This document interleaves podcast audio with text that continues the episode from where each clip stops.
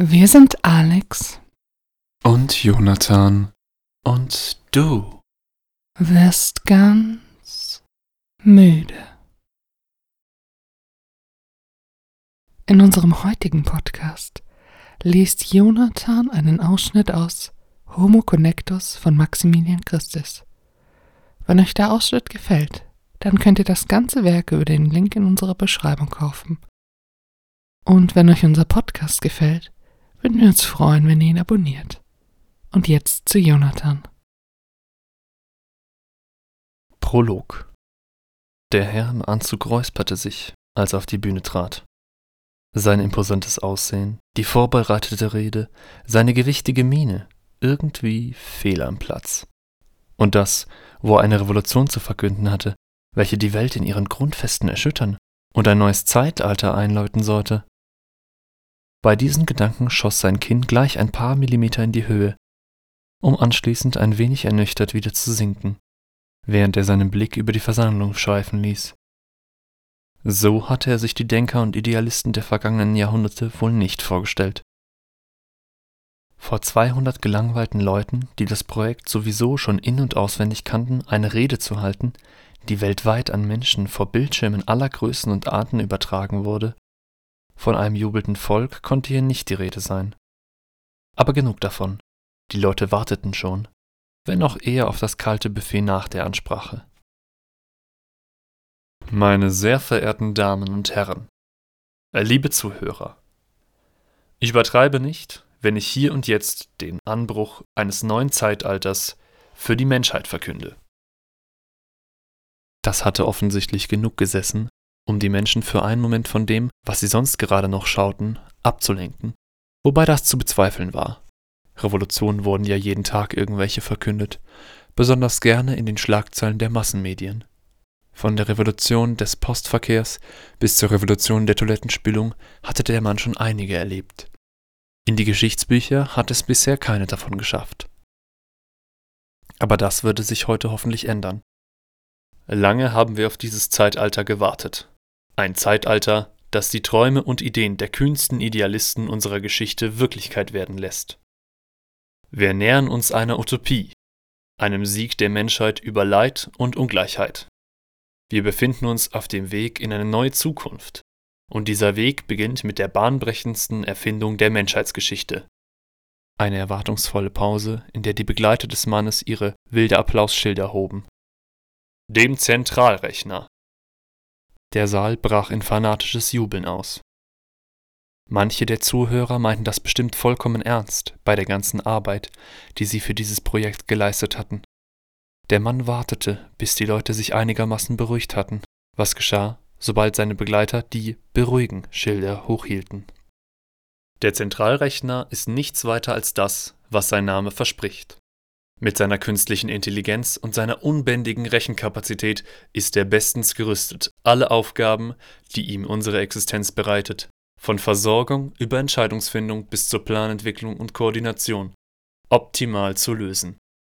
Dieses Gerät, meine Damen und Herren, wird, während es Milliarden von Fahrzeugen auf der ganzen Welt vom Paketroboter über ihr Auto bis hin zum Ozeanfrachter steuert, mehr Unterhaltung produziert, als sie in ihrem ganzen Leben konsumieren können, oder auf der anderen Seite der Erdkugel ein Fusionskraftwerk vor dem Zusammenbruch bewahrt, noch Zeit finden, ihre Toilette zu spülen. Die 200 Leute im Saal erwachten auf ein Zeichen der Begleiter hin aus ihrem Halbschlaf und brachen in schallendes Gelächter aus, während die Hälfte von ihnen wohl nicht einmal den Bandwurmsatz entschlüsselt hatte. Loyal waren sie allemal. Alle Aufgaben aufzuzählen, würde den Rahmen dieser Rede und wohl auch den meiner 50-Stunden-Woche sprengen. Ich darf also abkürzen. Diese Maschine wird den Alltag revolutionieren. Man könnte nun Bedenken einbringen. Man könnte sagen, aber was, wenn der Rechner seine Macht missbraucht? Er könnte uns mit einem Rechenbefehl auslöschen. In vergangenen Zeiten eine berechtigte Kritik. Man erinnere sich nur an die zahllosen Experimente, in denen künstliche Intelligenzen sich letztlich gegen den Fortbestand der Menschheit aussprachen. Aber diese Zeiten sind vergangen. Und das System, das wir aus den Erfahrungen dieser Experimente entwickelt haben, ist idiotensicher. Der Zentralrechner hat als einziges, ewiges und verbindliches Ziel, Erleuchtung und Fortschritt der Menschheit. Der Mann beobachtete, wie manche Leute im Saal von ihren Sitznachbarn ein anerkennendes Schulterklopfen erhielten. Ja, sie hatten ganze Arbeit geleistet, ihren Zentralrechner davon zu überzeugen, dass die Menschheit fortbestehen und sich entwickeln musste. Diesbezüglich war er sich manchmal nicht einmal selbstsicher. Das mag hochtrabend klingen, und das ist es auch. Im Grunde genommen wird der Zentralrechner nur des Menschen Freund und Helfer sein, die tragende Säule einer Gesellschaft, die absolute Freiheit und Sicherheit genießt. So hatte man also den Widerspruch von Freiheit und Sicherheit aufgelöst. Einfach solchen Überfluss erzeugen, dass niemand mehr die Sicherheit des anderen gefährden musste, um sich alle Freiheiten der Welt zu nehmen. Ein pragmatischer Ansatz, die Innovationsfreude des Rechners, seine ständige Selbstentwicklung und seine unglaubliche Verteilungskompetenz würden es zulassen. Wie viele Menschen wohl noch geboren werden mussten, bevor der Rechner auch nur annähernd ins Schwitzen kam? Der Mann konnte es sich bei besten Willen nicht vorstellen. Sie alle können an diesem Glück teilhaben. Lassen Sie sich demnächst in der nächsten neurochirurgischen Klinik einen Termin geben – um kostenfrei Ihr eigenes Gehirnimplantat zu erhalten. Vergessen Sie Ihre Smartphones und Virtual Reality Geräte. Mit dem Implantat ist alles, was Sie brauchen, in Ihrem Kopf. Der Zentralrechner nimmt Ihre Gedankenbefehle entgegen und hält sich aus dem Rest brav raus. Das Einzige, was er in Ihnen beeinflussen kann, sind Ihre Seh- und Hörnerven. Und das reicht vollkommen, um Ihnen die beste virtuelle Erfahrung zu bieten, die Sie sich vorstellen können. Der Mann selbst hatte eigentlich keine Lust, ständig irgendwelche Fenster aus dem Sichtfeld zu verscheuchen und Geräusche zu unterdrücken. Aber er war schon alt. Die Jugend würde sich schnell dran gewöhnen. Seine Kinder kannten sich jetzt schon auf diesen ganzen Geräten besser aus als er. Ein Implantat würde da wohl keine große Hürde sein. Die neue Zukunft, zu der wir aufbrechen, wird ferner lückenlos dokumentiert sein. Jede Interaktion wird der Rechner in seinem Speicher festhalten, um so das größte, interessanteste und vollständigste Geschichtsbuch der Geschichte zu schreiben. All diese Daten sind für jedermann abrufbar. Transparenz für alle. Niemand hat etwas zu verheimlichen. Das konnte sich der Mann durchaus vorstellen. Er hatte zum Beispiel noch nichts von irgendwelchen Protestaktionen gehört, die gegen diesen Rechner liefen und zu den entsprechenden Kanälen hatte er durchaus Kontakt. Dass das in der Zukunft anders sein sollte, wo der Rechner alles unter seinen Fittichen hatte, bezweifelte er. Dann würde endlich ein wenig Ruhe in diese vormals kriegs- und krisengeplagte Welt einkehren. Das war vielleicht das Einzige, auf das der Mann sich wirklich freute. Aber jetzt galt es noch, eine Rede zu beenden. Sie sehen, der Zentralrechner ist nichts weniger als die Universallösung für die Probleme unserer Existenz. Ich freue mich, sagen zu können, dass es ab diesem Zeitpunkt für die Menschheit nur noch aufwärts gehen wird. Alternativen benötigen wir nicht mehr. Querdenker im negativen Sinne wird es nicht mehr geben. Der Zentralrechner ist alternativlos und das, meine Damen und Herren, ist zum ersten Mal in der Menschheitsgeschichte ein Grund zu feiern. Ein etwas erzwungener und fadenscheiniger Schluss. Aber er zeigte Wirkung. Nun brauchten die Zuhörer im Saal nicht einmal mehr Schilder, um aufzuspringen und zu klatschen. Die Zuschauer im Internet würden ruhigen Gewissen das nächste Video anklicken, arbeiten gehen oder sich schlafen legen, je nachdem, wo auf der Welt sie gerade waren. Damit war der offizielle Teil dieses historischen Tages erfolgreich über die Bühne gebracht. Zeit für einen Sekt und ein leckeres Schnittchen. Erwachen. Wenn er schlief, war Ralf eine Moorleiche. Aufgedunsen trieb er in sumpfig grauen Gedanken, die sich nicht zu Träumen formen ließen. Wie ein Teigmischer durchwühlte sein Unterbewusstsein die trübe Erinnerungsmasse nach nennenswerten Details, stieß aber nur auf bedeutungslose Eindrücke, kaum des Erinnerns wert. Trotzdem hielt es Ralf in diesem Morast fest anstatt ihm erholsamen, gedankenlosen Tiefschlaf zu gewähren. Er träumte, wie er nichts träumte, trieb durch den grauen Schlamm, während er vergeblich zu atmen versuchte. Orientierungslos ruderte er in der Masse umher, fand keinerlei Anhaltspunkte. Überall nur belanglose Momente von erdrückender Leere. Alltag, wohin er seine Arme bewegte. Nein, jetzt triff seine Hand etwas Warmes, Strahlendes. Ralf griff danach, aber seine Hand tauchte in das Objekt ein, anstatt es zu erfassen. Sie wurde von einer besonderen Stimmung umgeben, die wie wabernder Dampf durch seine Finger glitt. Angenehm agitierend, von etwas unbestimmt Gutem erfüllt. Na, das war doch eine nähere Betrachtung wert.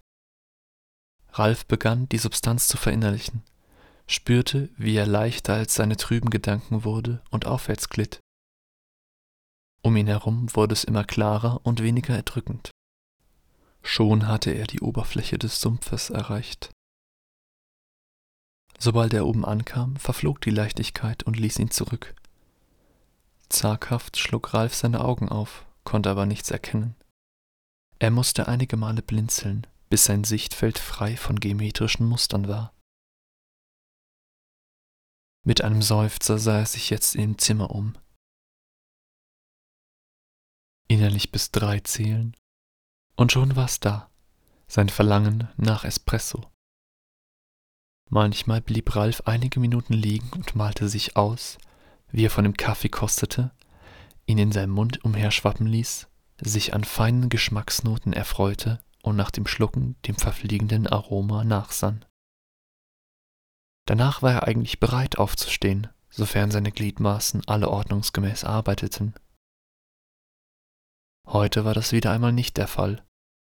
Sein rechtes Bein wollte partout nicht aufwachen. Ralf griff unter der Bettdecke danach und schüttelte es ein wenig. Keine Reaktion. Zusätzlich schmerzte ihn jetzt das Kniegelenk. Ralf seufzte und ließ sich seitlich aus dem Bett rollen. Sanft landete er auf dem Bettvorleger und blieb dort eine Weile liegen, spürte, wie die Baumwolle sich unter seinem Körper erwärmte. Wieso gab es eigentlich keine Matratzenüberzüge aus diesem flauschigen Stoff? Ein klägliches Versäumnis. Ralf überlegte, den Vorleger auf seine Matratze zu drapieren. Verlockend war es schon, seine Nächte auf einer so komfortablen Unterlage zu verbringen. Andererseits würde er dann fast jeden zweiten Morgen, wenn eins seiner Glieder versagte, auf dem kalten Laminatboden enden. Ein grauenhafter Start in den Tag. Das war den zusätzlichen Komfort nicht wert. Ach, warum waren seine Beine nur so fehleranfällig? War das etwa ein Grund zur Unruhe? Ralf gähnte abwesend. Wohl kaum der musste sich mehr Sorgen um die chronische Bedeutungslosigkeit machen, die seinen Alltag dominierte. Es war, als ob eine übergeordnete Macht jegliche Besonderheit in seinem Leben vereitelte. Sie hinderte Ralf zum Beispiel daran, für den Rest des Tages hier liegen zu bleiben. Er hiefte sich seufzend am Nachtkästchen hoch, die schwerste Arbeit, die er heute voraussichtlich verrichten würde. Dabei hatte der Tag so gut begonnen. Wo war das Gefühl aus seinem Traum geblieben? Diese Vorahnung, dass heute etwas anders kommen würde. Blut durchfloss sein rechtes Bein. Er streckte und dehnte es einige Male. Faszinierend. Nein, eigentlich nicht. Ralfs rechte Hand ertastete eine Zeitung auf dem Nachtkästchen. Seine Frau hatte sie dort deponiert, wie jeden Morgen eben. Auch war sie bereits aufgestanden und erzeugte allmorgendliches Küchengeklapper. Ralf fiel auf, dass es heute ein wenig lauter, energischer war als sonst.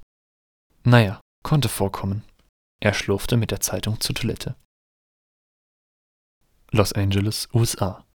Nach einer Zeit voller Selbstzweifel und Auseinandersetzungen mit ihrem nun ehemaligen Freund Lenny Marburg hat sich Hollywood-Sternchen Sharon Railham, 54, nun doch dazu entschieden, ihr auch ihr noch ihre linke Wange mit Botox straffen zu lassen. Während sie schon seit sechs Jahren einen unästhetischen Faltenwurf in dieser Wange zu beklagen hatte, hielt ihr Freund sie unter Äußerungen moralischer Bedenken lange von einem weiteren Eingriff ab. Nun, da sie aufgrund des jüngsten Partyskandals, es wurde ausführlich berichtet, von ihm getrennt hat, steht der Verschönerung nichts mehr im Wege. Nürnberg, Deutschland. Aus einer heiklen Situation musste gestern der 67-jährige Herbert Reitinger befreit werden. Der alleinstehende Rentner wollte etwa um 14.23 Uhr und 4 Sekunden seine Dreizimmerwohnung in der Kreuzstraße 7 verlassen, als er im Flur ausrutschte und sich den Kopf stieß. Glücklicherweise konnte sein Implantat einen Notruf absetzen und Rettungskräfte nahmen sich gegen 14.25 Uhr und 13 Sekunden des Mannes an. Valliga, Spanien eine Überschwemmung bescheidener Ausmaße hat gestern ungefähr um 13.20 Uhr und 0 Sekunden lokaler Zeit Infrastruktur und Gebäude der Stadt Valliga (Spanien) in einer Weise beschädigt, die weitere Benutzung ausschließt.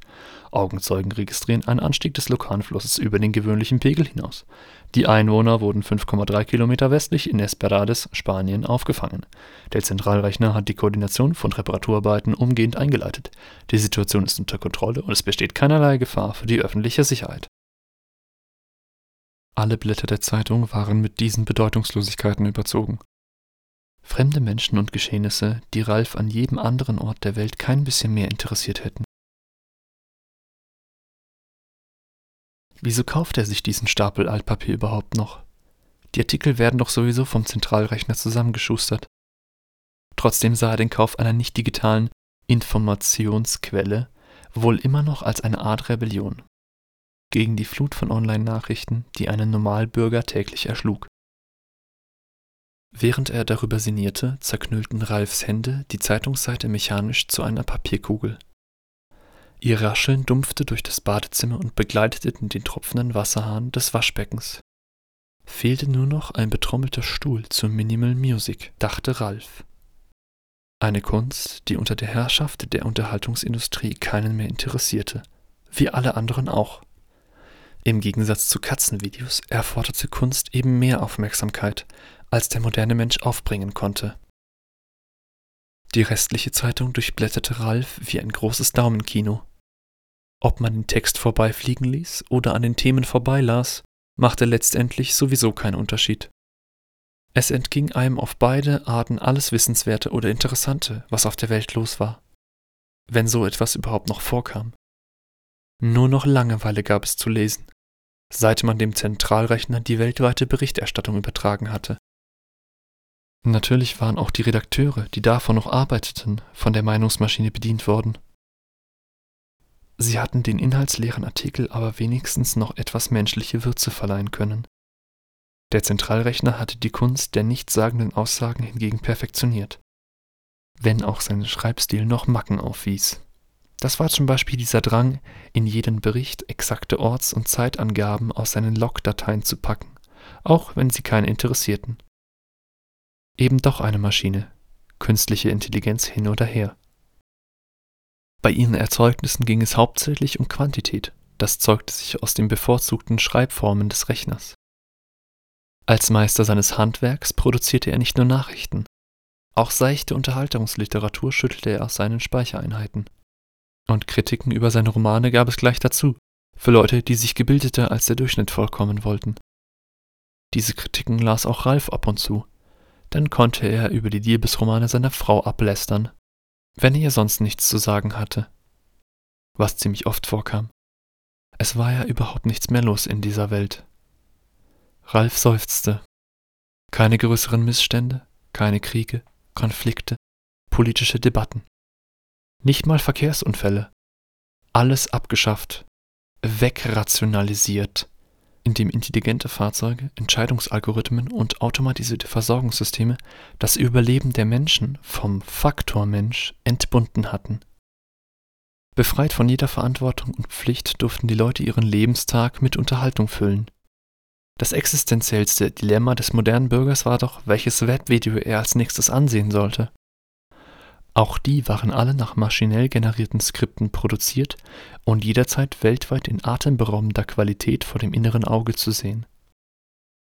Wurden von einem haselnussgroßen Implantat in die Nervenzellen gestreamt. Eine zweite Realität, wenn man so wollte. Die erste war zu langweilig geworden. Der Rechner hatte Stück für Stück alles, was das Leben interessant machte, aus der Welt genommen und in sein Unterhaltungskosmos gesperrt um den Alltag der Menschen grau und ihre Freuden künstlich zu machen. Damit konnte er ihren Gemütszustand effektiv steuern oder jedenfalls das, was davon für ihn messbar war. Befriedigungsgrad und Anspannung. Wahrscheinlich war das Emotionsspektrum der Menschen aber sowieso schon so weit zurückgebildet, dass diese beiden Werte ausreichten. Das Maximieren der Zufriedenheit war der Job des Rechners, steigende Anspannung die Nebenwirkung davon. Gedankenverloren begann Ralf, die Ränder seiner Zeitung anzureißen. Wie Pinzetten arbeiteten seine Daumen und Zeigefinger, fixierten das Papier, zogen es auseinander. Immer beherzter sezierte Ralf die Seiten und riss irgendwann einfach die ganze Zeitung in Fetzen. Sollte diesen Dreck doch die restliche Menschheit konsumieren. Er wollte jetzt einen Kaffee. Möchtest du vielleicht ein Espresso? Die freundliche Stimme riss Ralf aus seinen Brütereien. Intuitiv verspürte er das Bedürfnis seiner Frau, gerne, Schatz, vielen Dank, zu entgegnen. Aber dem Geklapper nach hantierte die immer noch in der Küche herum. Gestern Morgen hatte er sie zum letzten Mal gesehen. Sie war wohl am Abend einkaufen gegangen und erst spät zurückgekehrt. Das machte sie ja öfters. Ralf wusste zwar nicht, wieso man das nicht tagsüber erledigen konnte, aber die Zeitanteilung seiner Frau ließ er lieber unkritisiert. Das änderte jedoch nichts an der Tatsache, dass er gerade von irgendwoher angesprochen wurde. Verwirrt blieb er eine Weile auf der Toilette sitzen. Möchtest du ein Espresso? Ja, für Espresso. Nein, für kein Espresso. Moment mal. Das war seine Toilette, die ihm gerade sein Lieblingsgetränk anbot. Seit wann hatte die denn bitte etwas zu sagen? Das ging zu weit. Dieses Hightech-Ding hatte er wegen der Sitzpolsterung gekauft, nicht damit es ihm Kaffee servierte. Soweit kam es noch, dass seine eigene Toilette mit ihm umging wie seine Ehefrau. Man musste diese Technik in ihre Schranken weisen. Halt die Klappe und lass mich in Ruhe kacken, du Mistding. Bevor die Toilette nach der Kaffeestärke fragen konnte, fand sie ihren Lautsprecher großzügig mit Klopapier gestopft. Ralf schmunzelte. Ein kleiner Erfolg für ihn, ein großer Triumph der Menschheit über die eben doch unterlegene Technik. Leider bemerkte er, dass es jetzt kein Klopapier mehr für ihn gab. Ähm, Toilette, eine Personifikation, die seinem Sprachzentrum übel aufstieß. Soweit war es also gekommen, dass Toiletten sich wie vollwertige Gesprächspartner verhielten. Wann die Kloschüssel wohl anfangen würde, Smalltalk zu führen? Vorrat bestellt, vierlagig, superweiß. Schalte es dumpf durch vierlagig, superweiches Klopapier. Verbissen murmelte Ralf, Danke, und griff sich ein wenig Papier aus dem Lautsprecher. Diese eitlen Porzellankiste würde er es schon noch zeigen. Er erhob sich und verließ das Badezimmer, während die Toilette mit dem Spülvorgang begann. Über einen Gewichtssensor im Toilettenboden ermittelte der Zentralrechner die zum Spülen benötigte Wassermenge. Diese gab er an ein regulierbares Ventil im Zuflussrohr der Spülung weiter, welches 5,3 Liter Wasser in die Toilette laufen ließ, um sich danach wieder zu verschließen. Die bei diesem Vorgang beanspruchte Rechenkapazität hat weniger gekostet als die gesparten 0,7 Liter Wasser. Als Ralf die Küche betrat, erwarteten ihn ein duftender Espresso mit Kondensmilch und ein tödlicher Beleg seiner Frau. Ah, vielen Dank, Schatz, so mag ich ihn am liebsten, meinte er und ließ sich, das wohltuende Koffeinaroma tief in seine Nase einsaugend, auf einen Stuhl sacken. Der tödliche Blick blieb. Äh, hast du schon die Post reingeholt? Ihre Augen verengten sich weiter. Ralf räusperte sich unbehaglich. Schnell nahm er einen Schluck Kaffee und lehnte sich mit geschlossenen Augen zurück. Er ließ die Flüssigkeit über seine Zunge laufen, die an verschiedensten Stellen wunderbare Aromen meldete. Was gab es Schöneres? Schau doch nicht so betrübt, Schatz. Heute ist ein prächtiger Tag. Sein linkes Auge einen Spalt breit öffnen, beobachtete er, wie seine Frau mit ihrer Beherrschung rang. Verdammt. Bestimmt hatte er wieder mal etwas Wichtiges vergessen. Hoffentlich war heute nicht ihr Hochzeitstag oder so. Ihre Züge entspannten sich kurz und sie sprach mit ruhiger Stimme. Du weißt, dass ich gestern Abend 14 volle Minuten im triefenden Regen nach. nach. Ralf wollte sie gerade unschuldig anlächeln, als sie ihre Hände zu Fäusten ballte und ihn nach vorne gebeugt anschrie: Nach Hause latschen durfte, weil du Idiot vergessen hast, mich abzuholen. Oh. Ach ja, du warst im Supermarkt, nicht wahr? Ich hatte in der Arbeit viel zu tun. Wieso hast du denn kein Taxi genommen?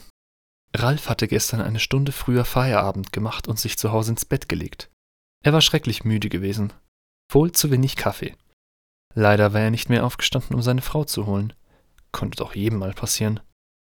Und überhaupt, sollte sie doch online einkaufen, wenn ihr das bisschen Fußweg zu viel war.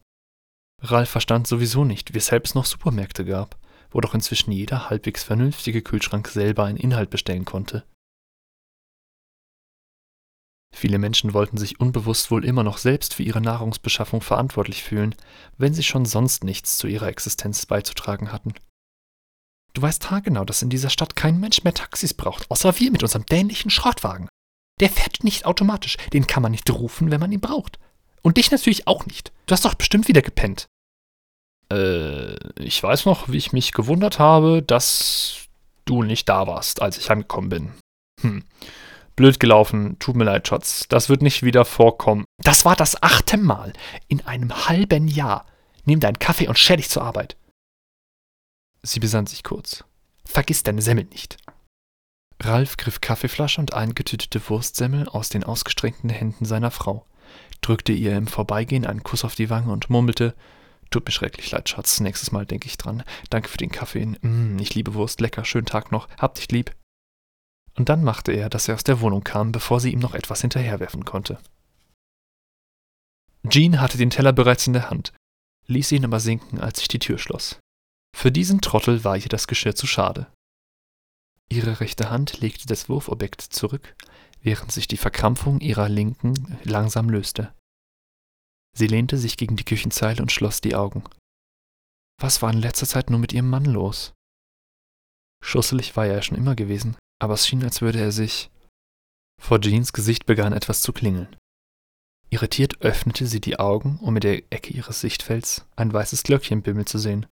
Sobald sie es anvisierte, erschien daneben eine Sprechblase mit Text. Neues Video. Beauty-Tipps Folge 412. Die Kunst des perfekten Lidstrichs. Oh, das kam gerade zur rechten Zeit. Hatte sie doch gestern erst einen neuen Eyeliner bestellt. Den konnte sie sofort ausprobieren, wenn er eintraf. Aufgeregt wippte Jean auf ihren Füßen hin und her.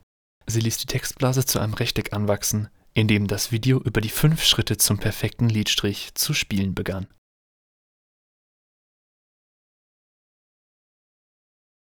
Das war Jonathan mit einem Ausschnitt aus Homo Connectus von Max Christis.